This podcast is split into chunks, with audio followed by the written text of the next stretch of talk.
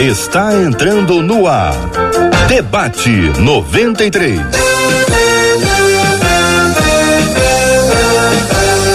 Realização 93 FM. Um oferecimento Pleno News. Notícias de verdade.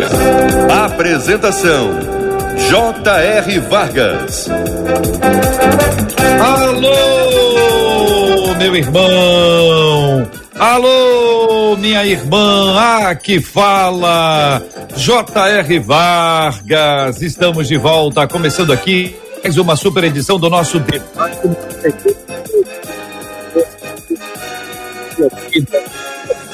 Sua família, sobre todos os seus, em nome de Jesus. Bom dia para ela. Marcela Bastos. Bom dia, J.R. Vargas. Bom dia aos nossos queridos ouvintes. Chegamos ao início de mais uma semana para conhecermos do nosso Deus, porque quanto mais a gente conhece o nosso Deus de maneira verdadeira, a gente torna a verdade do quão bom ele é inundando e conhecida nessa terra. Esse é o desejo do debate 93 para essa semana, porque quanto mais o conhecemos, mais descobrimos sua bondade e mais falamos sobre quem ele é. E aliás, você participa com a gente através aí do nosso site rádio93.com.br, aonde você nos ouve com o áudio e também nos vê aqui, ó, com imagens, a gente te dando aquele tchauzinho, aquele sorriso. Da mesma maneira acontece no nosso Facebook. Corre lá na nossa página do Facebook, rádio.93.3 FM. Curte a nossa página, curte aí já esse vídeo, já compartilha e avisa para todo mundo que a semana já está começando com o debate 93, da mesma maneira que o nosso YouTube. Acessa lá 93 FM Gospel, já chega dando aquela curtida, você já entendeu que a curtida torna esse vídeo relevante, e aí esse vídeo, ele acaba sendo sugerido para mais pessoas e você é abençoado através do debate 93 e claro, através do rádio, você que nos ouve em 93,3 MHz aqui no Rio e no Grande Rio, através do nosso aplicativo que você baixa de maneira gratuita nas lojas aí do, do, do seu celular, da sua operadora, você consegue baixar o aplicativo da 93 FM. E bom dia, boa tarde e boa noite para você que nos ouve no nossos, nas nossas plataformas de streaming, Spotify, Deezer, Apple e Google Podcast. Então, bom dia para todo mundo. Muito bom dia para você que nos acompanha, está conosco. Muito bom dia aos nossos queridos debatedores. Marcela, vamos abrir as telas e identificar, conhecer, vamos encontrar os nossos amados debatedores do programa de hoje. Com a gente, a doutora Esli Carvalho, muito bem hoje também. Pastor Paulo Borges Júnior também conosco no debate. E a pergunta, Marcela, que não quer calar a conexão que está travando é a minha, é a da rádio ou é de todos nós? Olha, nós estamos tentando descobrir, mas a princípio parece que mais é a sua conexão do que a, a a nossa então, vamos tocar com tá você, tá Marcela. Tocar. Segue daí liderando o debate 93 em nome de Jesus. Enquanto o JR vai reconectar, me lembrei que esqueci de falar do WhatsApp para os nossos ouvintes e debatedores que têm nos acompanhado. Sabem que eu recebi uma missão de cantar o zap do debate 93, então vou te liberar aí cantando. Desculpa o mau jeito, gente. 21 96803 8319 93 FM. Pois é, é através do 21 96803 8319 que você participa com a gente hoje, porque o tema é um tema que promete, eu vou contar para vocês esse tema. Tomai sobre vós o meu jugo e aprendei de mim que sou manso e humilde de coração e encontrareis descanso para as vossas almas. Esse é o convite que Jesus fez em Mateus 11, 29. E aí o nosso ouvinte pergunta: o que significa tomai sobre vós o meu jugo? O que é ser manso e humilde de coração?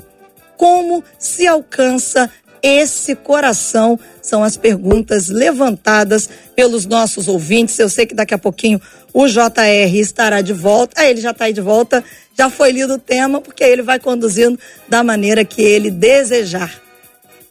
Muito bem, minha gente. Então nós estamos aqui com essa parte inicial. Querido pastor João Emílio, muito bom dia mais uma vez, seja bem-vindo. Essa toma, essa temática de Mateus capítulo 11, versículo 29, pastor João Emílio. Ah, e as perguntas que seguem aqui, inicialmente essa, o que que significa tomai sobre vós o meu jugo, segundo aí o registro do texto bíblico, pastor João? Bom dia a todos, JR, Marcela que agora, depois de cantar, JR, esse, essa musiquinha do WhatsApp aí, eu creio que Marcela vai concorrer ao Grammy Latino, hein? Porque foi um, tá assim, uma exuberância, eu acho que durante o programa precisava cantar mais vezes, JR. Uhum. Você aí, perdeu porque estava de fora aí. Outra coisa que eu estou com muita dúvida é se o meu também está travando aqui. Então, eu peço depois para alguém me mandar uma mensagem. Está tudo bem aqui na minha conexão? Tá me ouvindo bem, JR? Nós estamos ouvindo o senhor, dá uma travadinha, mas pode tocar o barco que a gente vai tentar acertar aqui. Então tá joia. JR, eu queria também cumprimentar os demais debatedores, doutor Esli, pastor é, Paulo, é um prazer estar aqui. Irmãos, eu acho tão interessante quando Jesus diz: Tomai sobre vós o meu jugo. Era muito comum, JR, JR sabe muito bem, os demais debatedores, que os, os, os rabinos costumavam usar a expressão tomar o jugo da lei. E quando Jesus disse: Tomai sobre vós o meu jugo, é, o jugo da lei era um jugo que terminava sendo pesado, porque ninguém consegue cumprir a lei de maneira integral. Quando Jesus diz: Tomai sobre vós o meu jugo, é o jugo de quem é manso e humilde. Ou seja, o jugo que Jesus estabelece é o jugo para o bem, não para massacrar.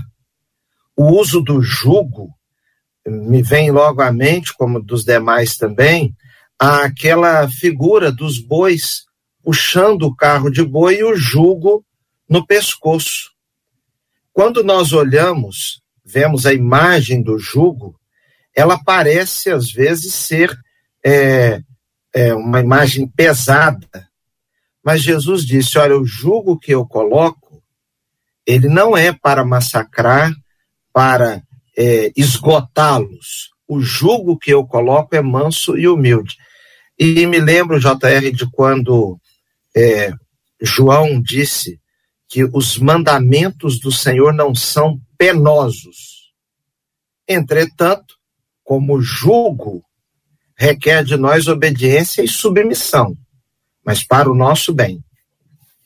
Pastor Paulo Borges Júnior, muito bom dia. Seja igualmente bem-vindo ao debate 93 de hoje. Queremos também saber a sua opinião, a sua perspectiva, o que significa tomai sobre vós o meu jugo. Bom dia, Júnior. Bom dia, Marcela, doutor Esli, Pastor João, grande privilégio, bom dia para todos os ouvintes da 93, mais uma vez, uma grande honra né, ter sido lembrado e convidado para essa mesa né, de reflexão, de, de, conhecimento, de edificação mútua. É, o, o, pastor João já explicou muito bem, eu quero só acrescentar dentro desse contexto, porque talvez para nós é, para a cultura brasileira, e talvez isso seja um grande desafio para a nossa sociedade, notadamente para a própria igreja, né? é que a, a, nossa cultura é marcadamente individualista. Né? Então, nós ainda temos um resquício de mentalidade escravagista. Então, é, o, o, o, escravo ele tem compromisso com o serviço e não com a comunidade. Então, ele é um. O que, que define o trabalho escravo? É tudo aquilo que você faz para sobrevivência. Então, o que você faz basicamente para sobreviver deveria ser definido como trabalho escravo. Nós estamos aí ouvindo Jesus ensinar a partir de uma cultura comunitária, né? Então, o senso da comunidade prevalece sobre o interesse do indivíduo. Então, são culturas notadamente comunitárias. Então, o julgo não era uma opção, era uma decisão de se submeter ou não. Ou seja, a pessoa, ela, ela qualquer que fosse a decisão dela, ela estaria debaixo de algum julgo porque ela teria que comungar trabalho, comungar é, relações. Então, ela, tem, ela, tem, ela presta contas, o trabalho dela é dentro de um contexto comunitário. Por isso que é a ideia do jugo. ele está atrelado a mais alguém, ele não está lá. O jogo definia que havia uma relação de trabalho. Então, as culturas, principalmente orientais, elas, elas eram conduzidas, inclusive na sua forma de transmitir conhecimento, era, era numa roda, era numa fogueira, em família, contando a história do povo. Então, a, a construção da comunidade fazia parte da formação da cultura.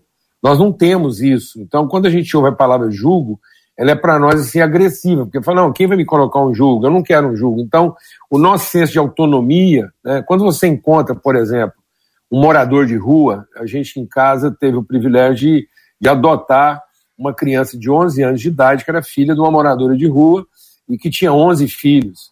Então, quando a gente entra dentro do universo do morador de rua, por que, às vezes é difícil trabalhar lá com o morador de rua? Porque você pensa que ele não tem nada, mas ele tem aquilo que é o principal patrimônio do indivíduo.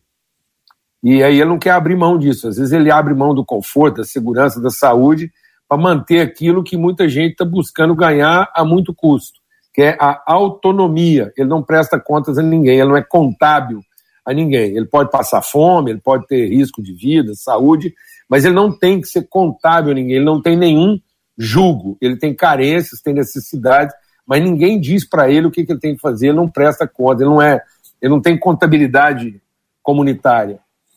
E isso é um problema no Brasil, porque nós estamos construindo uma sociedade sem consciência de comunidade. Então, a gente está instigando o senso da individualidade, a própria igreja se tornou uma reunião de indivíduos e não um encontro de irmãos. Então é muito comum você ter um evento que, que reúne interesses individuais, onde todo mundo quer o benefício, isso é próprio das culturas infantilizadas. O que, que é uma criança? Que não quer amadurecer, ela quer preservar o benefício de ser criança e não quer assumir a responsabilidade de ser adulto. Esse é o julgo. O julgo é a responsabilidade. Então Jesus diz: olha, você vai ter que assumir um, um jugo, então assuma o meu, que ele, ele é carregado de um propósito. Então Jesus vai apresentar que no caso dele, do jugo dele, o que suaviza o jugo de Jesus é porque a pessoa vai ter um consciência de propósito, ela vai ter uma clareza, um discernimento do propósito daquilo. Então não vai ser apenas serviço, não vai ser apenas peso, não vai ser apenas ônus, não vai ser apenas tarifa, não vai ser apenas taxa, não vai ser apenas dízimo, não vai ser apenas é, é, contribuição compulsória, né, que nem não é contribuição. Então, a lei impunha a ideia de uma obrigação compulsória. A pessoa tinha que fazer aquilo e era contingente, então ele não tinha que entender. Então, ele não tinha que entender a lei, ele tinha que cumprir. Jesus dizendo: ó, vem para mim, que o meu jugo é suave, meu fardo é leve. Por quê? Porque ele vai trazer revelação de propósito. Ele, o dele é carregado de afeto de apreço pelo outro, de amor pelo outro, de respeito pelo outro. Então, eu creio que é isso. Ele está dizendo que não tem opção.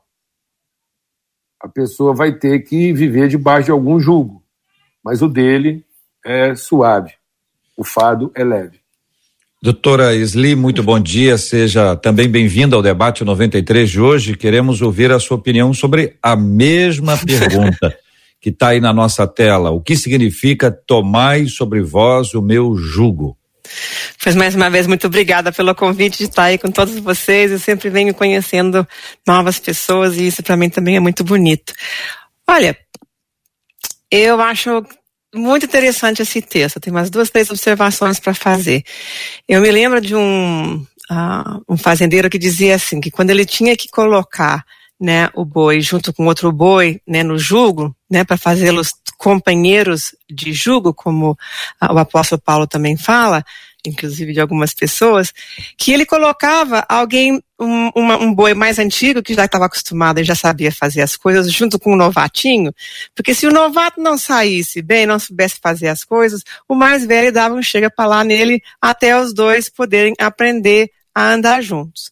E é isso que o profeta nos diz. Podem duas pessoas andar juntas se elas não estiverem de acordo, mas não podemos andar com Jesus se a gente não estiver de acordo. Né? E isso é, para mim, muito que tem a ver com esse jugo. Às vezes as pessoas dizem, ai, mas andar com Deus é tão difícil, é tão, sabe, complicado, a vontade de Deus assim não dá para entender. Não dá para entender mesmo, sabe? Aí, tá, aí, tudo bem. Mas às vezes eu penso, né? A vontade de Deus é descrita como boa, perfeita e agradável. E obedecê-la nos faz bem, nos protege. E aí as pessoas reclamam, eu digo, então anda na desobediência. solte este jugo do Senhor e veja se é melhor, né? E quantas vezes a gente ouve os testemunhos das pessoas que dizem, ai, né, eu conheci o Jesus de, de jovem e larguei dos caminhos, como me arrependo, né? E coisas assim. Porque o jugo dele pode ser aparentemente diferente, difícil, mas quando a gente está debaixo ali, ele está carregando, né, a parte dele. E isso me faz lembrar um pouquinho, eu tenho uma cachorrinha chamada Tia Lupa, que eu amo de paixão, e eu tô para escrever um, fazer uns blogs aí, até uns vídeos, sobre o que, que eu já aprendi com Deus a partir do meu cachorro. Então, ela fugiu de casa quando ela era pequenininha, devia ter uns seis, oito meses. Eu pensei que tivesse perdido para sempre, mas depois de quase cinco dias, alguém telefonou e a gente conseguiu recuperá-la. E daí para frente, ela entendeu que sair de casa era perigoso, a não ser que ela estivesse na coleira. Então agora ela me conhece tão bem que ela sabe pelo sapato que eu visto se eu vou levá-la para caminhar ou não. E quando eu digo, vamos, tia Lupa, ela uh, vem correndo, pula, pula, pula, pula e estica o pescoço para eu colocar a coleira. Porque ela sabe que andar comigo na coleira é proteção, né? Quantas vezes já aconteceu da gente estar tá com um cachorro grande, eu cato ela no colo, não, meu cachorro não, né? E quando ela se assusta para proteger, uma vez foi uma coruja que foi atrás, eu disse, não, meu cachorro não, eu protejo. Então, andar na coleira, andar no jugo do Senhor, também significa andar no caminho, não se perder, ter mapa da navegação para a vida, ter um, algo que nos orienta e nos protege. E eu acho que se a gente puder ver isso dessa maneira, a obediência ela se torna leve, ela realmente é mansa, ela realmente se volta ah, assim, bastante suave. Porque andar com Jesus é tudo de bom. A gente enfrenta as dificuldades com Ele. A gente precisa de ajuda, é dele. Ele ajuda a carregar as cargas com Ele. E quantas vezes Ele não nos carrega também, né? Então, eu sou a favor disso. Muito bem. O texto bíblico que nós estamos lendo, gente, é o texto de Mateus capítulo 11, versículo 29. Versículo 28, ele nos prepara para o 29 e diz assim: Vinde a mim, todos os que estáis cansados e sobrecarregados, e eu vos aliviarei. De alguma forma preciosa, o Senhor nos fala que há, há alívio, há descanso nesse jugo Evidentemente, a expressão se lida fora do contexto, ela dá a impressão de um peso, vão sair de um peso para outro peso. Mas a proposta de Cristo para nós é de alívio. E eu pergunto a vocês três, sem nenhuma ordem aqui, para que vocês fiquem à vontade para expressarem as suas opiniões de forma clara e mais objetiva possível, a essa ideia do descanso e do alívio num tempo de tanto peso, onde não sei se todas as pessoas, mas a maioria das pessoas se sente sobrecarregada. Dá a impressão que está todo mundo mais cansado do que normalmente. A figura é de uma uma travessia do mar, assim, dessas que a gente faz, e a gente faz, não que a gente vê, e as pessoas saem nadando com muita alegria, com muito entusiasmo, saem grupos inteiros, e a competição é por 10, 10 quilômetros, 5 quilômetros, enfim, e, e, de repente aqueles 10 quilômetros alguém diz, olha, vai ser mais 5, 15. Aí quando você está chegando no 12, diz assim, olha, mais 5, 20. E você olha para o mar e a impressão que dá é que esse mar não, o final não chega, não acaba. E pior do que isso, gente que estava nadando com você, deixa de nadar. E aí eu vou ficar só com essa, essa imagem para a gente não aprofundar mais nas dores aqui. Mas são sintomas de um tempo muito difícil. Então, como é que esse jugo suave de Jesus ele pode trazer alívio, descanso para esse coração e para essa mente? Mente que está sobrecarregada, mente que não vê o final da competição, mente que não vê mais os amigos de perto, que, que a gente diz para essas pessoas que estão agora nos acompanhando, queridos? Eu acho que essa pandemia, né, eu tenho sido muito procurada por muitas pessoas e a gente tem acompanhado outras. eu acho que enquanto a gente começou, né, a entrar nessa, ah, vai durar duas, três semanas, um mês, quem sabe estourando dois meses, e nós estamos aqui com mais de um ano, é, as diferentes ondas e as coisas difíceis que nós estamos vendo, a epidemia de perdas, né, de luto e agora de órfãos que nós estamos vendo né, no nosso país. Difícil isso.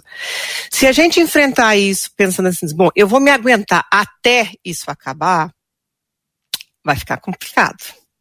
Porque tá pesado para muitas pessoas. Assim, a mudança, as dificuldades, a rotina, ter que dar uma atenção mais de perto para as crianças que estão estudando em casa, né? Por outro lado, as crianças estão em casa, né? Há pessoas que perderam seu emprego, pessoas que tiveram uma série de perdas financeiras e outras que se beneficiaram, inclusive ganharam ah, situações empresárias melhores porque abriu novos nichos, né? Abriram novos nichos. Então eu acho que isso é importante da gente pensar. Eu estou me aguentando até a pandemia acabar. E aí, quando acabar, eu vou lá para o normal, ou o tal do novo normal que todo mundo fala, ou eu vou andar com Jesus nessa pandemia que de alguma forma também tem as suas proteções, né? Jesus quando uh, cuidava da gente, né? Quando o Senhor nos cuida, ele colocava dentro de uma arca, ele nos protege de diferentes formas também. Quem sabe esse daqui é um tempo de preparação, de reorganização, reformulação e de priorizar novas coisas. E se a gente só olhar para o que está dando errado, a gente não vai ver esse tempo com Deus. A gente não vai ter essa oportunidade de não ter que pegar transporte público, não ter que andar tanto né, de carro ou, de, ou poder fazer as coisas mais em casa. Tem as suas limitações? Tem. Podemos ver os benefícios se a gente quiser. Então, se nós podemos olhar com os olhos da fé, como o apóstolo Paulo que dizia assim, eu aprendi a ficar contente em qualquer situação. Então, se a gente perguntasse para ele hoje, ele dizia: Não, eu sei ficar contente numa pandemia. Porque depois do que eu já passei, o resto é fichinha. Né? Então, vamos aprender também a ver o dia a dia, porque nós só temos mesmo o dia de hoje. Né? Isso é tudo que nós temos. Nós não temos o futuro, porque isso a Deus pertence. O nosso passado, a gente vai ter que ver o que faz com isso. Hoje, nós temos hoje. A gente não sabe se amanhã eu vou estar vivo ou não. Então, vamos investir no dia de hoje e buscar essa vontade, esse jugo leve que o Senhor nos oferece para o dia de hoje. Senhores. JR, eu ontem no culto falei com um pastor nosso, eu não sei como uma pessoa pode viver nesse mundo sem Deus. O papel que a fé tem exercido nas nossas vidas. Porque nós estamos numa onda de notícias ruins e elas estão, tanto por conta da pandemia, mas parece-me que as outras notícias ruins também aumentaram. Ontem eu, eu recebi uma notícia do falecimento de uma pessoa conhecida, filho de um pastor querido nosso, num acidente de carro. Eu estou chocado até agora. Então, nós estamos realmente com um acúmulo de notícias ruins. Hoje, a primeira coisa quando eu vi no Zap foi uma notícia, uma outra notícia ruim. Então, isso vai trazendo, vai deixando em nós alguma coisa que nós não conseguimos por nós mesmos. E é uma pena, uma dor, que parece que a sociedade como um todo ainda não está olhando para cima, não está olhando para Deus. Se resolveu o assunto pandemia agora, todo mundo entra chutando balde de novo, metendo o pé na jaca. Eu tenho ouvido as pessoas orando e dizendo, Senhor, é, que acabe isso, para que o teu povo volte para o culto, volte para as igrejas, mas muita gente vai voltar para outras coisas também. Então, o papel que a fé tem exercido, duas coisas. Primeiro, que nós não podemos viver em nada, no bem nem no mal, sem Deus. Porque se tudo estiver 100%, como nunca está 100%, mas modo de dizer, se tudo estiver bem, se nós estivermos sem Deus, nós fazemos tudo ficar mal. Porque tudo que é bom só se sustenta pela providência de Deus. E quando as coisas não estão bem, nós precisamos do sustento, da força, da sabedoria para superar, do amor, que é um elemento extraordinário para qualquer situação a pior pandemia que o mundo está vivendo é a, é a do ódio. é a da raiva, é a da luta contra o outro. Paulo diz: a nossa luta não é contra o sangue e a carne, mas contra as hostes espirituais, ou seja, existe uma luta espiritual e nós estamos guerreando contra os nossos semelhantes por conta de bobeiras absolutas, assuntos pequenos. Então, a nossa dependência de Deus, o lugar da nossa fé para enfrentarmos as más notícias e recebermos as boas. E em segundo lugar, quando as coisas estão mal, nós precisamos também perceber o nosso tamanho, o tamanho do ser humano. Nós morremos à toa. Qualquer coisa nos tira a vida, pode nos tirar a vida. Então, o nosso tamanho, a nossa limitação, a nossa dependência de Deus. Então, nessa hora, é uma hora de nós nos voltarmos para o Senhor, fortalecermos o nosso homem interior, conforme diz a Bíblia, o nosso íntimo, a nossa vida espiritual, porque aí sim nós vamos alcançar descanso, porque o nosso descanso não estará na política, no próximo partido, ou no atual partido, ou na ideologia A ou B.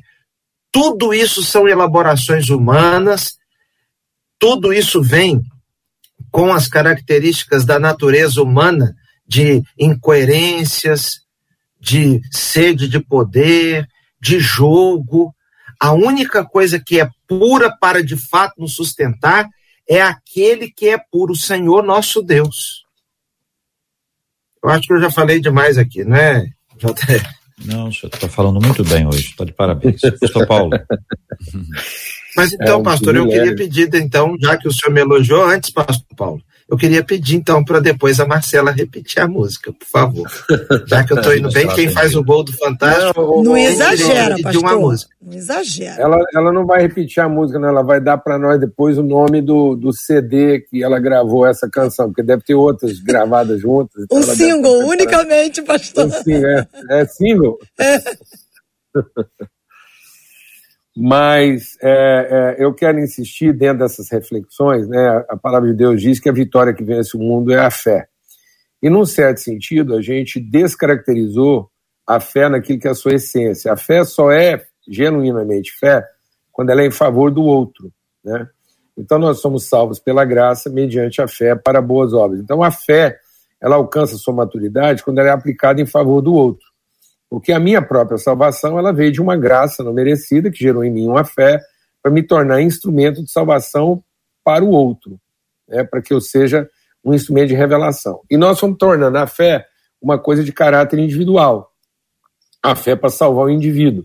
E nada é mais antifé do que a crença aplicada na salvação do próprio indivíduo. Porque Jesus diz: aquele que tentar salvar a si próprio, perder-se-á, mas aquele que tiver fé o suficiente para entregar, sacrificar sua vida em favor do outro, encontrará a verdadeira salvação. Então a fé não é para alcançar o direito de ser salvo, mas é para exercer a responsabilidade de salvar. Então, é, é aí, aí a gente volta nessa questão, né, que nós estamos construindo um coletivo de indivíduos e não uma comunidade de irmãos, que é o que Paulo diz será a causa de todas as doenças na vida da igreja. As pessoas se reúnem para comer e não para repartir. Então, nós significamos o alimento na fome e não no encontro. É por isso que a gente dessignificou o luto. A palavra de Deus diz que há mais sabedoria numa casa onde há luto do que numa casa onde há banquete. Porque na casa onde há banquete, as pessoas se reuniram por causa da fome. Na casa onde há luto, as pessoas se reuniram por conta da solidariedade. Elas se reuniram em favor umas das outras e não para satisfazer o seu próprio interesse. A igreja está se tornando uma casa de banquete. Né? Paulo fala isso, ele fala isso em 1 Coríntios 11. A igreja se tornou um lugar onde as pessoas se reúnem e cada um come apressadamente seu próprio pão.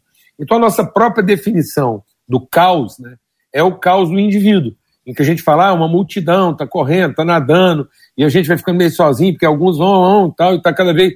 Então, sem perceber, tá vendo? Nós estamos falando do esforço individual, em que a gente se sente, às vezes, prejudicado por aqueles que vão abandonando e não responsáveis no sentido de levar o maior número de pessoas possíveis conosco. Então, esse, é isso que está desapontando, né? porque a gente ainda se identifica com o indivíduo. a própria ideia do jugo, voltando à questão do meu jugo, né? Quando Jesus fala do jugo, a gente tem a tendência de imaginar que ele está colocando o jugo e não que ele está compartilhando o jugo. Então, ele diz o meu jugo porque ele está junto no jugo. Ele é o boi do outro lado. Então, ele é, ele, ele, ele é participe, ele tomou as nossas dores, ele levou sobre si as nossas dores. Então, o jugo dele é suave porque ele compartilha. O jugo dos fariseus era pesado porque eles colocavam o jugo. Jesus compartilha o jugo. Ele diz: Olha, você vai receber um jugo aí, mas eu estou aqui, eu sou o cara que vai repartir com você. Então você nunca vai estar sozinho. A gente está junto nisso. Essa era a dificuldade do Pedro. O Pedro tinha uma devoção a Deus, mas não tinha responsabilidade com os irmãos. Jesus diz: Olha, quando você se converter, cuida dos seus irmãos. Jesus diz: Você me ama. E Pedro diz: O Senhor eu amo. Eu tenho dificuldade de amar os irmãos. E Jesus devolve ele para os irmãos. Porque nós temos uma tendência de olhar Jesus como ajudador do indivíduo e não como inspiração para a salvação da comunidade. A gente está cometendo até uma heresia, Júnior. Porque a gente está dizendo que a salvação se consuma na graça. E, na verdade, a salvação não se consuma na graça, ela se fundamenta no amor, ela se revela na graça, mas ela se consuma na comunhão do Espírito. Então, nós subtraímos a comunhão do Espírito como elemento de salvação. E a gente pensa que a graça vai salvar o indivíduo. E a graça não salva o indivíduo, ela salva a relação. A graça salva a comunidade. Então a, sal, a graça não salva um eu, ela salva um nós. Na cultura hebraica, a conjugação verbal não começava na primeira pessoa do singular. Ela começava na primeira pessoa em plural. Então a conjugação verbal começa no nós. Depois ela vai para o eu. E nós estamos tentando significar o nós a partir do eu. Sendo que a gente tinha que significar o eu a partir de nós eu tenho que ter uma consciência de nós para o eu fazer sentido. E não querer que o nós faça sentido a partir de eu. Não, eu vou fazer sentido a partir da minha consciência de nós. Que eu não estou lá nadando para salvar, para que eu alcance. Eu estou lá nadando para cooperar com os meus amigos, para ver o maior número possível de pessoas que vão chegar juntos. Então, para que a gente não cresça nessa ideia de que somos apenas um coletivo, nós somos uma comunidade. Você vê a crueldade que a gente está fazendo no Brasil com a pandemia, a gente está tentando salvar o emprego, não a relação. Então diz assim, olha, temos que salvar o emprego, porque sem emprego a pessoa morre de fome. Olha, esse discurso é muito cruel, porque nós estamos dizendo que somos um país e que se a pessoa não tiver garantia de emprego, ela não tem garantia de alimento. Então nós estamos dizendo que não há solidariedade. Se alguém perder o emprego, ele vai morrer de fome. E não que nós vamos comer a comida que tiver para todo mundo até o último e aí todos morremos de fome. Então uma coisa é todo mundo morrer de fome porque acabou a comida para todo mundo. Agora, outra coisa é dizer que alguém vai morrer de fome porque ele perdeu o emprego. Isso é uma crueldade. Por isso que esse julgo ficou pesado. Porque nós estamos declarando que não vai haver solidariedade. Vai haver direito. Então, o direito do emprego é que garante a salvação do indivíduo. E não o senso de comunidade que garante a salvação da comunidade. Então, isso é cruel. Sem perceber, nós estamos fazendo um discurso de crueldade. Em que a própria igreja diz: olha, você precisa encontrar Jesus, porque eu já encontrei. Se você não encontrar, você vai ser perdido e eu já estou salvo. Então isso é cruel, porque eu não tenho compromisso com a salvação do outro. Eu, eu dou testemunho de salvação, mas eu não sou testemunha. Concluindo, é quase que como se a gente tirasse da nossa confissão de fé reformada um elemento importante. Na confissão de fé reformada, a gente diz: creio em Deus Pai, creio em Deus Filho, creio no Espírito Santo e creio na comunidade. A comunidade é elemento de fé. Eu creio na igreja. E a gente tem expectativa da igreja, mas não tem fé de igreja. Tanto é que se a igreja me desaponta, eu não tenho compromisso com ela, porque é a igreja que tinha que ser responsável para garantir o meu direito, mas eu não sou responsável em garantir a sua qualidade de vida. Então eu não creio na igreja, eu tenho expectativa da igreja. Então, sem perceber, nós vamos transferindo essas expectativas para uma salvação individual. E aí nós perdemos a fé no nós. Então, nós não é não é plural de primeira pessoa. Nós é a primeira pessoa em plural. Então nós não é coletivo de eu. nós é uma forma de identidade. Nós somos nós, não estamos nós. Então se eu não tiver um, um, uma pessoa em plural, eu não vou significar um indivíduo. E eu vou continuar fazendo do nós um coletivo de eus uhum. e não uma definição de nós. Muito bem, estamos no debate 93 de hoje, recebendo a doutora Esli, o pastor Paulo Borges Júnior, o pastor João Emílio. Estamos ouvindo os nossos ouvintes que falam conosco pelo nosso WhatsApp, pelo, pelo o chat do Facebook, o chat do YouTube. Muito obrigado pelo carinho da sua participação, da sua colaboração com a gente. Vamos vocalizá-los agora por meio da Marcela. JR, Uh, o que os nossos ouvintes estão compartilhando com a gente no debate de hoje, eu vou ler aqui o que o João Carlos escreveu no Facebook. Que palavras, quanta sabedoria, como estou crescendo ouvindo o debate 93. No YouTube, uma outra ouvinte disse assim: estamos atentos às palavras dos debatedores. Outro ouvinte dizendo: que palavra, precisava ouvir as palavras que estão sendo compartilhadas. Os nossos ouvintes estão literalmente bebendo cada palavra, JR. Então hoje é o dia da não per pergunta. Hoje é o dia do tô te ouvindo, tô prestando muita atenção. Muito bem, a pergunta número dois, já que o ouvinte originalmente nos encaminhou, a gente precisa responder o que é ser manso e humilde de coração. Teria diferença se o versículo fosse assim, é, ser manso e humilde? para ser manso e humilde de coração? O que, que é manso? O que é humilde? Segundo o relato de Cristo nesse texto e dentro da perspectiva bíblica, queridos debatedores, fiquem à vontade quanto à ordem. A ordem é não ter ordem, portanto, fiquem à vontade. Eu lembro que Moisés era considerado o homem mais manso na face da terra, assim que ele foi, ele foi descrito. E, no entanto, foi o maior profeta, né, o maior líder religioso em termos de, de, de inclusive de estado, de, de formar uma nação, de formar um povo, né, de escravos e transformá-los, né, com a ajuda de Deus, obviamente, com a sua orientação, em um, em um povo mesmo, em uma nação. Então, eu acho que ser manso, ser humilde de coração, eu me lembro uma vez que, que eu li numa definição de um, de um, de um padre chamado Thomas Dobson, que dizia assim: ser humilde é saber a verdade a seu respeito. Não é a gente se fazer de menos, nem ficar dizendo, ah, eu sou essa pobre mortal que não vale para nada, e ainda acreditar nisso. Ou não acreditar o que é pior, que aí vem a vaidade, né? Porque aí eu sou vaidosa e eu posso dizer que eu sou uma pobre mortal, né? E também não é a gente ficar se jactando da maravilhosa pessoa que eu sou, mas é saber a verdade. Né? Por exemplo, eu sou boa terapeuta. Não acho que é falta de humildade de eu dizer isso. É um dom de Deus, são 41 anos de andar nessas coisas. Agora eu sou péssima cozinheira. Olha, você não vai passar fome na minha casa, não, mas dizer que você vai sair da minha casa e dizer, ai, que comida gostosa que a gente comeu na Não, não vai, não vai ser assim, entendeu? Eu cozinho para não matar ninguém de fome e não é assim, a quinta, décima, quinquagésima prioridade na minha vida. Como para não, cozinho para não morrer, não matar ninguém de fome. Então, a verdade, a meu respeito, é essa, né? É que tem coisas que eu sei fazer bem e tem coisas que eu não sei fazer, né? Eu, tenho, eu não sei ser fazer papel de eletricista, né? Mas dar um mapa de navegação para uma pessoa que vem me procurar, eu sei. Então, essa é a verdade. O que, que a gente faz com a verdade? Né? A gente tem que fazer bom uso dela. Né? Não, não se tornar vaidoso, mas também não ficar naquela de assim, ah, eu sou uma pobre vítima do destino não sei o que. Porque isso aí também não é ser humilde de coração. Muitas vezes as pessoas acham que eu falar mal de mim, né? é uma forma de ser humilde, mas não é. A humildade é uma coisa que vem de dentro, ela vem do Espírito Santo. Ela vem uh, de andar com o Senhor e saber, sabe, se eu não andar bem agarrado dessa mão, eu vou bobear e bobear feio. Né? Então, que eu dependo, eu de, é dependência, assim, sabe? Diz, e agora, Senhor, o que, que nós vamos fazer? Amanhecer, diz, como é que é, Senhor? O dia de hoje, o que, que nos espera? O que, que nós vamos fazer juntos hoje? Agarra da minha mão.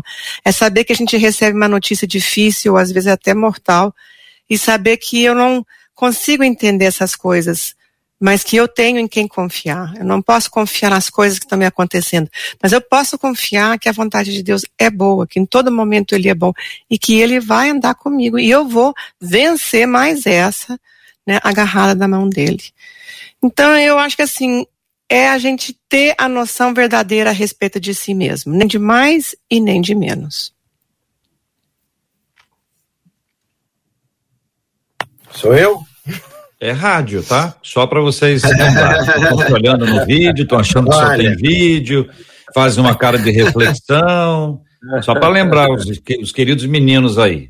É, pois é, eu, eu tenho uma interpretação que é muito pessoal a respeito de ser manso e humilde de coração, porque eu acho que tem mais a ver com a espiritualidade do que com a personalidade. Às vezes uma pessoa, ela é falante, ela é expansiva, ela às vezes se expressa até um pouco veementemente, mas quando Deus fala ao coração dela, ela tem a capacidade de se submeter. Quando ela é corrigida, ela tem a capacidade de voltar atrás, de pensar, de considerar naquilo que o outro está falando. Então, eu acho que isso tem muito a ver com a, a capacidade de submissão a Deus. E tem um detalhe ali muito lindo, que tem a ver com jugo, na minha opinião, e, e tem a ver com esse ser manso e humilde de coração. É quando Jesus disse: Aprendei de mim. Porque o discipulado é aprender de Jesus. Pastor Paulo falou uma coisa linda ali, que quando Jesus diz que nós devemos tomar o jugo, mas ele é nosso companheiro. Ele não nos abandona lá com aquela carga e larga para lá.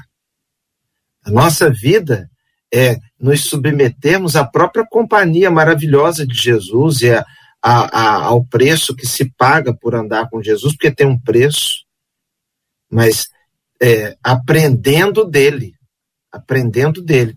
As, o meu pai, JR, já me disse muitas vezes: cuidado com o caladinho perigoso.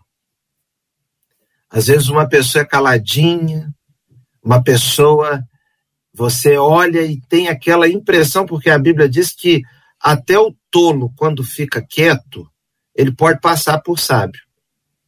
Então, cuidado com o caladinho perigoso. Às vezes nós temos uma pessoa na família que é toda falante, às vezes nós pensamos fala demais e etc, mas ela é muito mais confiável. Você sabe o que ela pensa, você sabe o que ela está sentindo. Depois também ela tem capacidade de pedir desculpas, ela não guarda aquilo que parece que é uma mansidão tremenda, mas tem um rancor violento. Então eu acho que é mais uma questão de espiritualidade do que de personalidade.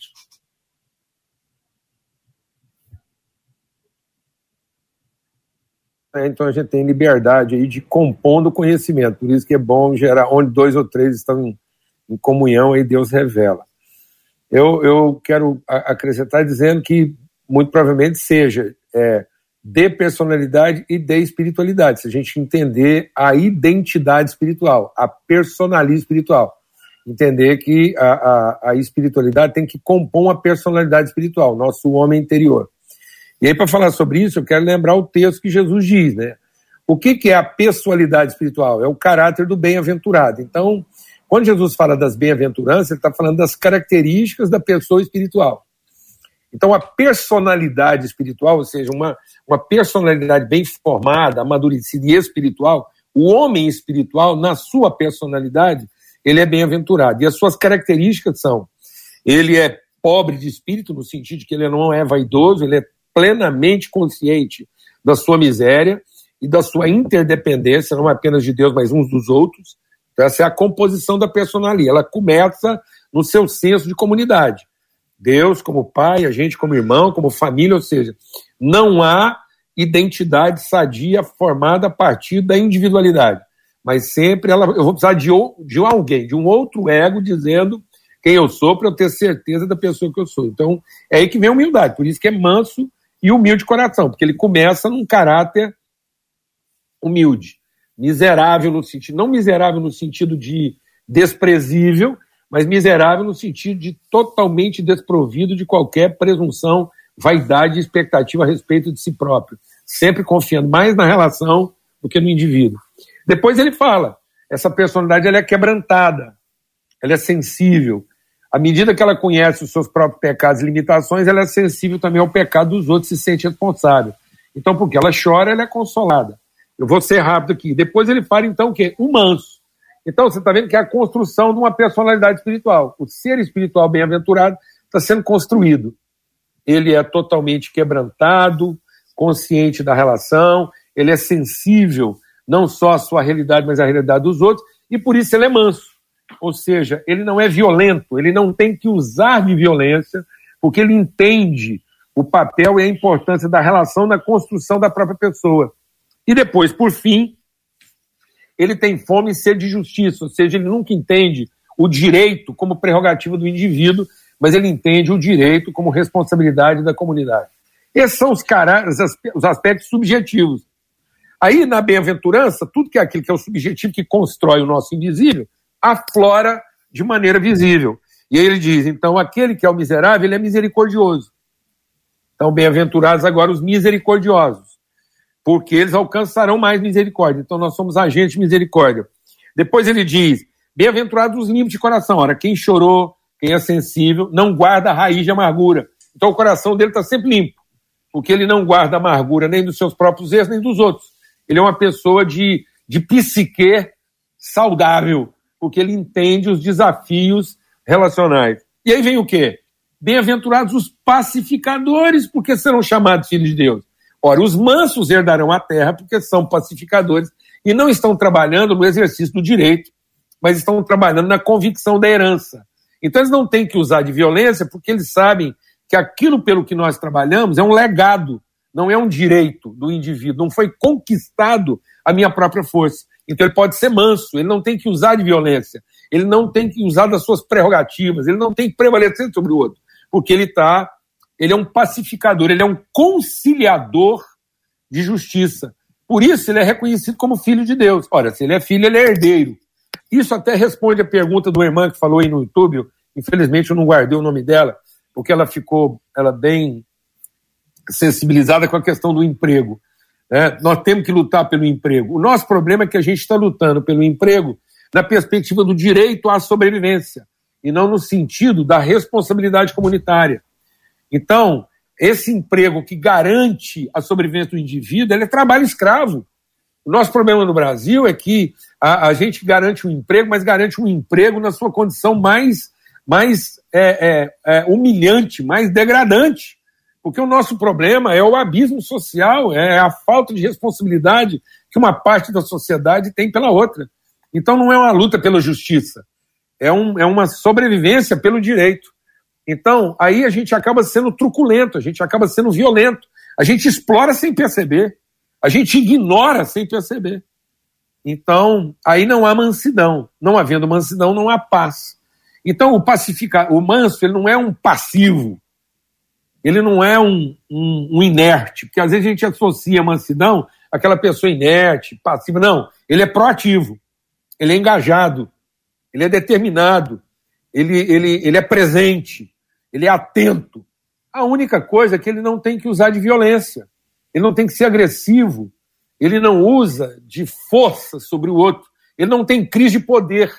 Né? A falta de senso de justiça e de irmandade faz com que a gente tenha crise de poder, em vez de ter senso de responsabilidade. Infelizmente, na nossa cultura, as pessoas estão lutando mais pela prevalência do poder do que pelo exercício da autoridade. O manso é aquele que tem tanta consciência da autoridade que ele recebeu como filho de Deus, que ele consegue exercer a sua vocação, o seu ministério, sem ter que prevalecer sobre o outro. Uhum. Então, a, a, autoridade dele trabalha em favor de, e ele não tem que usar um poder sobre. Né? Então é isso. Eu creio que mansidão é a característica subjetiva de uma pessoa objetivamente pacificadora. Ele é conciliador, ele não é beligerante, né? ele não é contencioso, ele não é amargurado, ele não é ressentido. Isso revela a sua espiritualidade, porque essa é a sua personalidade como filho de Deus. Eu posso afirmar que há uma necessidade enorme gigantesca em todos os tempos, desde os tempos de Cristo, mas nos nossos dias e nesses dias de forma especial, de encontrar essa mansidão e essa humildade de coração, como o ouvinte traz a pergunta para a gente. E exatamente o último ponto que o ouvinte nos encaminhou é como se alcança esse coração. A gente já viu que tem aí o aprendei de mim, então existe um, um, um desenvolvimento, existe uma construção, uma caminhada, e eu queria é, pedir a vocês que fossem bem didáticos.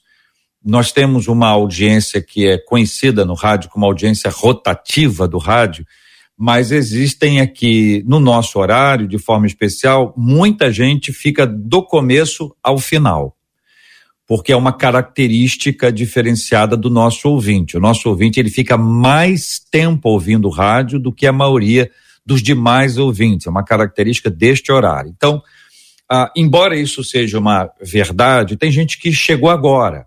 Né? A gente não vai repetir porque não há tempo, mas esta etapa agora do como se alcança, o como a gente aprende, como a gente desenvolve, existem existem é, orientações, passos, marcas que vocês podem dizer assim, olha, siga por essa via, depois por aquela, por aquela. Vou pedir que vocês sejam bem didáticos. Marcela vai anotar cada um deles e no final vamos juntar essas informações para apresentar para o nosso ouvinte um, uma soma de tudo que foi compartilhado dentro desse último item aqui, como se alcança esse coração e a pergunta que está na tela para que você nos acompanhe. Diferente das outras vezes, agora eu vou dar uma ordem aqui para a gente ir ajustando, a gente não perder esse nosso ritmo, tá bom? Então vou começar com o pastor Paulo, vou para a doutora Esli e concluir com o pastor João Emílio, assim um menino, uma menina e um menino e assim nós encerramos com a Marcela na sequência, menina, agradecendo a presença de todos os nossos debatedores, mas antes, fazendo o resumo de toda a fala de vocês. Então vamos lá, nessa ordem? Ah, é, é mesmo, porque eu até ia pular na frente, viu, Júnior? Ainda bem que você me nomeou aí, porque senão ia atravessar aí. E é o seguinte, eu creio que é, pode, é, é prático. É, nós não recebemos espírito de servidão, mas de adoção pelo qual clamamos Abba Pai é meditar constantemente no fato de que nós somos filhos de Deus. O Espírito testifica com o nosso espírito que nós somos filhos de Deus. E assumir essa responsabilidade como filho. Então não é o que nós vamos nos tornar a partir do que fazemos, mas é ter a consciência do que nós fazemos a partir da convicção de quem nós já somos. Então é cada vez mais ir assumindo a responsabilidade de filhos de Deus na terra qual é a responsabilidade que nos cabe como filhos de Deus e ter essa segurança de já ser filho e não a expectativa de se tornar. Então, de maneira prática, o Espírito testifica com o nosso Espírito que nós somos filhos de Deus. E toda a criação, todo o caos na criação, toda a criação, todo o caos na natureza, no sistema, na, na, na, nas instituições religiosas, corporativas, toda a criação geme à espera de que os filhos de Deus se revelem. Aqueles que têm tanta segurança de já serem filhos, que se tornam pacificadores, porque têm um coração manso e humilde, porque são filhos. Não estão à procura daquilo que vão conquistar, mas estão à procura de assumir responsabilidade a partir daquilo que já são. Então é meditar constantemente, 24 horas por dia, e recebendo esse testemunho. O homem espiritual é aquele que recebeu o testemunho do Espírito de que nós já somos filhos de Deus. E esse somos é no plural mesmo. Há uma comunidade de filhos que deve assumir de forma responsável né, as broncas, as, as crises, os enfrentamentos da comunidade que nos rodeia. Então, a igreja não pode sofrer por causa da sociedade. A igreja a sociedade, uma igreja que sofre por causa da sociedade faz com que haja uma sociedade que sofre por causa da igreja. A igreja tem que sofrer em favor da comunidade para que a comunidade não sofra por causa da igreja.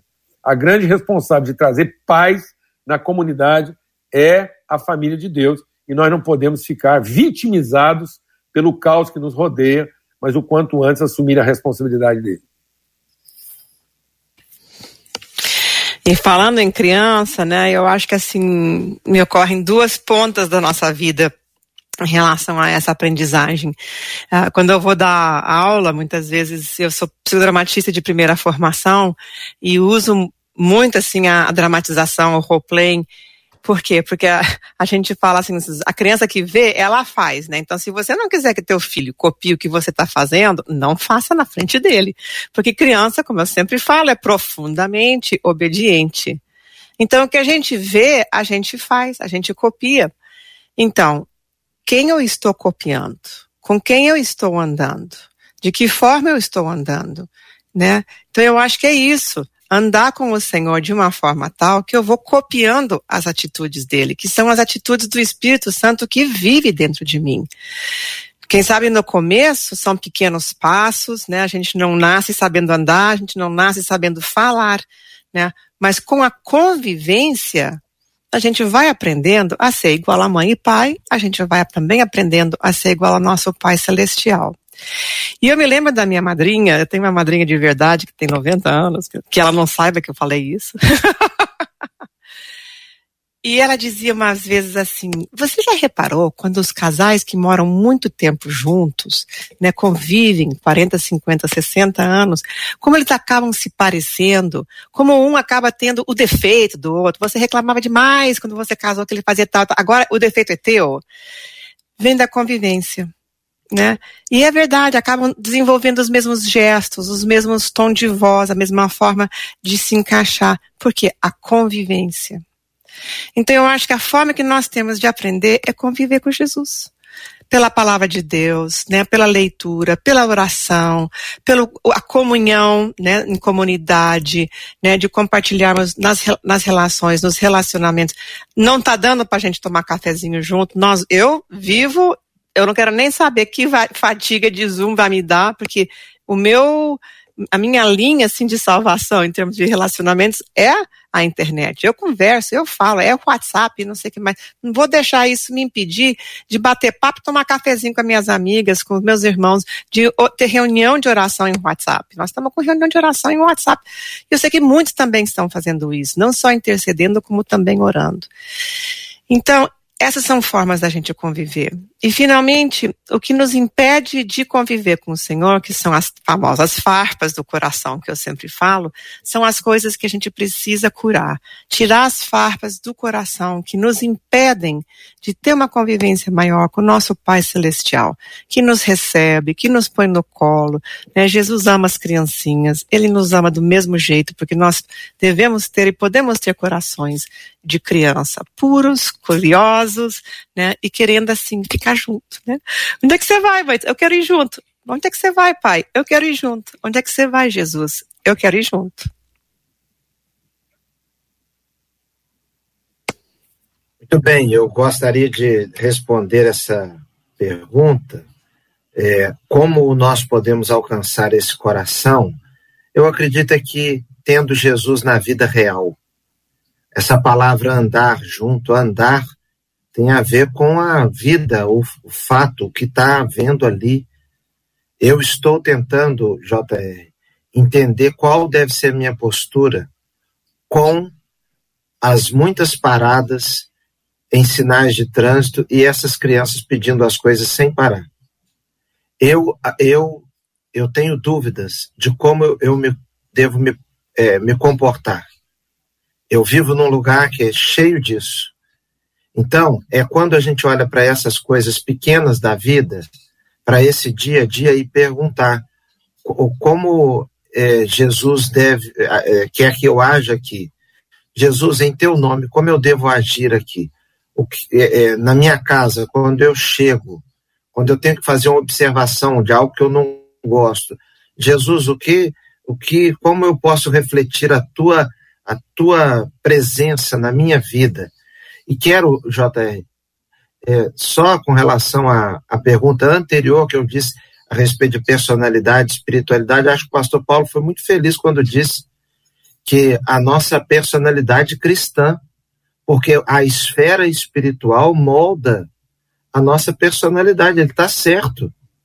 Isso é verdade, nós não podemos ser caracterizados como pessoas que sejam diferentes a nossa personalidade, às vezes, serve até para que nós nos escondamos atrás dela e dizendo: eu sou assim porque eu nasci assim, eu sou assim mesmo. De fato, é, a, o Espírito Santo, eu creio que é uma questão espiritual da alma, mas que afeta sim a nossa personalidade. Eu não, pastor. Bom, eu não sei se o pastor João travou. Sai daí, Marcela. É. Vamos lá. Vamos Mas vamos lá então aqui agora para o encerramento. JR, é rádio, hein? Vou tudo aqui. vamos lá. Como se alcança esse coração? Primeiro, medite constantemente que já somos filhos, filhos de Deus. Segundo, assuma a responsabilidade de filho de Deus na terra, porque a criação aguarda com grande expectativa a manifestação dos filhos. Terceiro, ande com o Senhor de tal forma que você possa copiar as atitudes dele. Conviva com Jesus, tendo em mente que o Espírito Santo já habita dentro de você. Quarto, tire as farpas do coração que impedem a convivência com o Pai Celestial. E quinto, tenha Jesus na sua vida real, no seu cotidiano, na sua vida diária. É assim que eu acho que a gente poderia resumir como os nossos debatedores deram a receita, entre aspas, de como se alcança o coração manso e humilde do nosso Deus. E é a Ele, ao nosso Deus, em primeiro lugar, que nós agradecemos pela vida da doutora Esli, do pastor Paulo, do pastor João, porque ah, o nosso agradecimento é só um pouquinho da extensão do agradecimento dos nossos ouvintes. A Fafá Prudente, aqui no YouTube, disse assim: que debate maravilhoso. Esses ensinamentos tocaram profundamente o meu coração. Entender o que é ser humilde e estar sempre na dependência de Deus. Que Deus os abençoe cada dia mais. Doutor Esli, que Deus te abençoe cada dia mais. Obrigada por participar com a gente hoje. Eu que agradeço. Eu sempre gosto muito de estar aqui com vocês e eu espero que isso possa ajudar cada um a andar mais na mão agarrada ainda com Jesus.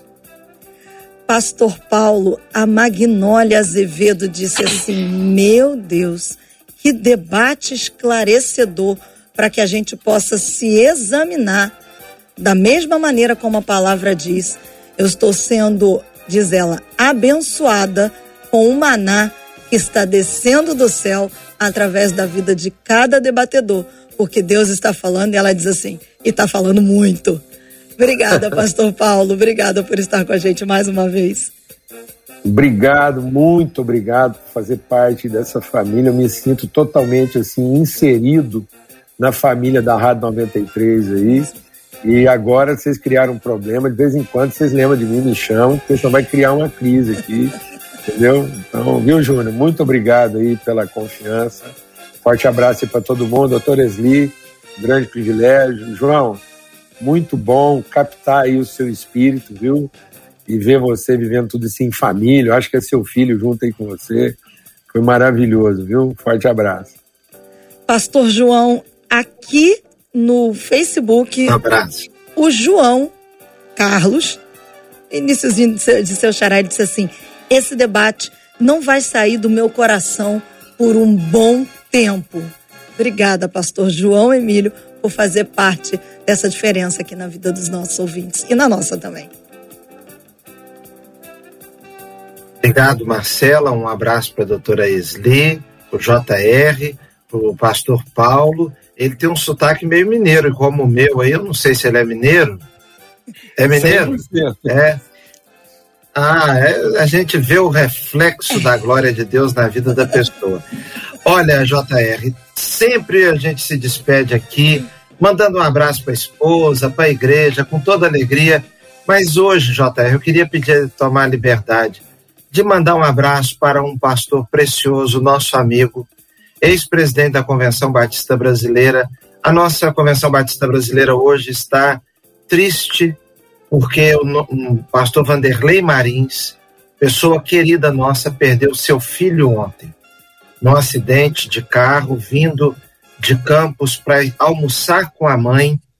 Depois, um médico, depois, provavelmente, de uma semana muito atarefada, se empenhou para almoçar com a mãe, teve um acidente no meio do caminho. Então, meu abraço hoje é um abraço de muita solidariedade ao pastor Vanderlei, à irmã Rita e à primeira Igreja Batista de Alcântara, em São Gonçalo. Nosso desejo que Deus os conforte. Só de falar, estou com vontade de chorar, JR, porque trata-se de pessoas muito especiais. Querido pastor Vanderlei, receba também nosso abraço, nosso carinho. Pastor Vanderlei, que já esteve com a gente aqui algumas vezes. E toda a família, nesse momento em que as palavras não resolvem. Que ele sinta o amor de Deus através de nós e receba o nosso carinho, a nossa oração. JR, é, os nossos ouvintes dizendo aqui que bênção em síntese, avante, Deus é conosco. E uma das nossas ouvintes disse aqui no WhatsApp: esse debate está glorioso e é muito bom, a despeito de todas as dores que estamos vivendo. A gente começar uma semana de debate 93, da maneira como nós começamos hoje, conhecendo. Eu, eu me lembro que eu abri o programa aqui dizendo sobre conhecer verdadeiramente o Senhor até que a verdade do quão bom Ele é inunde toda a terra. E hoje nós saímos inundados um pouco mais da bondade do Senhor, dessa mansidão, dessa humildade, na certeza de que, mesmo quando choramos, Ele está no controle. Vinde a mim todos os que estáis cansados e sobrecarregados, e eu vos aliviarei. Tomai sobre vós o meu jugo e aprendei de mim porque sou manso e humilde de coração, e achareis descanso para a vossa alma, porque o meu jugo é suave e o meu fardo é leve. Doutor Esli, ore conosco, por favor. Somos convidados por Jesus, desafiados por Ele, acompanhados por Ele para uma caminhada. A nossa vida cristã não é feita de de eventos, ela é de caminhada, é todo dia, todo dia. E tem dia que a gente está muito feliz, tem dia que a gente está muito triste, tem dia que a gente está mais preocupado, tem dia que bate um desespero. Todo mundo tem isso, é muito normal. Mas há uma coisa que, embora a gente mude todo dia, algo não muda: é a presença de Jesus com a gente. Amém. Então, se você está vivendo uma luta muito grande hoje, lembre-se disso: o Senhor Jesus está conosco todos os dias até a consumação dos séculos. Nosso coração está conectado com, com do Senhor, Ele vai ministrando a nossa vida o que nós mais precisamos. Por isso, mantenha o seu coração firme e firmado na rocha, vamos em frente. Hoje pode estar difícil, amanhã, com a graça de Deus, será um novo dia. Ontem, hoje e amanhã, o Senhor sempre, sempre com a gente. Vamos orar pela cura dos enfermos e pelo consolo aos corações enlutados. Senhor, nós te agradecemos pelo privilégio que temos de andar contigo, porque nós não merecemos essa honra, esse privilégio, esse carinho. E, no entanto, o Senhor mandou Jesus a morrer no nosso lugar para abrir essa porta, de forma que nosso coração possa ser consolado pelo Espírito Santo. Nós rogamos agora, Senhor, consolo para o pastor Vanderlei, a sua família, a sua esposa, a todos os seus amigos, a essa igreja enlutada, Senhor. Sabemos que nós não nos entristecemos como os, os demais que não têm esperança, mas nós nos entristecemos sim, Senhor. E rogamos o teu consolo, porque somente isso que vem do céu céus. E assim como ele, Senhor, há tantos, tantos no nosso país que perderam a vida com essa praga, com essa pandemia, Senhor. E nós pedimos o teu consolo para a vida dessas pessoas e que no meio disso tudo, quem ainda não te conhece, que este pode ser uma forma de, de procurarem a, a, o sentido para a vida e a esperança eterna também e te encontrarem. Senhor, nós também oramos pelos enfermos, as pessoas que necessitam do teu toque, tanto nos, teus, nos seus corpos quanto nas suas almas, Senhor. As pessoas têm farpas, tanto no seu corpo quanto no seu coração. Cada um tem a sua doença, infelizmente, às vezes, e nós pedimos que teu, a tua mão poderosa, o teu uh, perfeito, uh, a tua perfeita capacidade de curar, que o Senhor possa tocar na vida, no corpo e na alma de cada pessoa, Senhor. E nós nos regozijamos em Ti, porque temos aprendido a viver de forma contente em cada situação que nos encontramos. Nós te agradecemos porque podemos tomar o teu jugo, porque o teu jugo é leve, Senhor. E nós pedimos que o Senhor vá desenvolvendo dentro de nós, nessa caminhada, esse coração manso, de forma que nós possamos trazer glórias a ti, Senhor. E por essa oportunidade te agradecemos mais uma vez, no precioso nome de Jesus. Amém e amém. Que Deus te abençoe. Você acabou de ouvir Debate 93.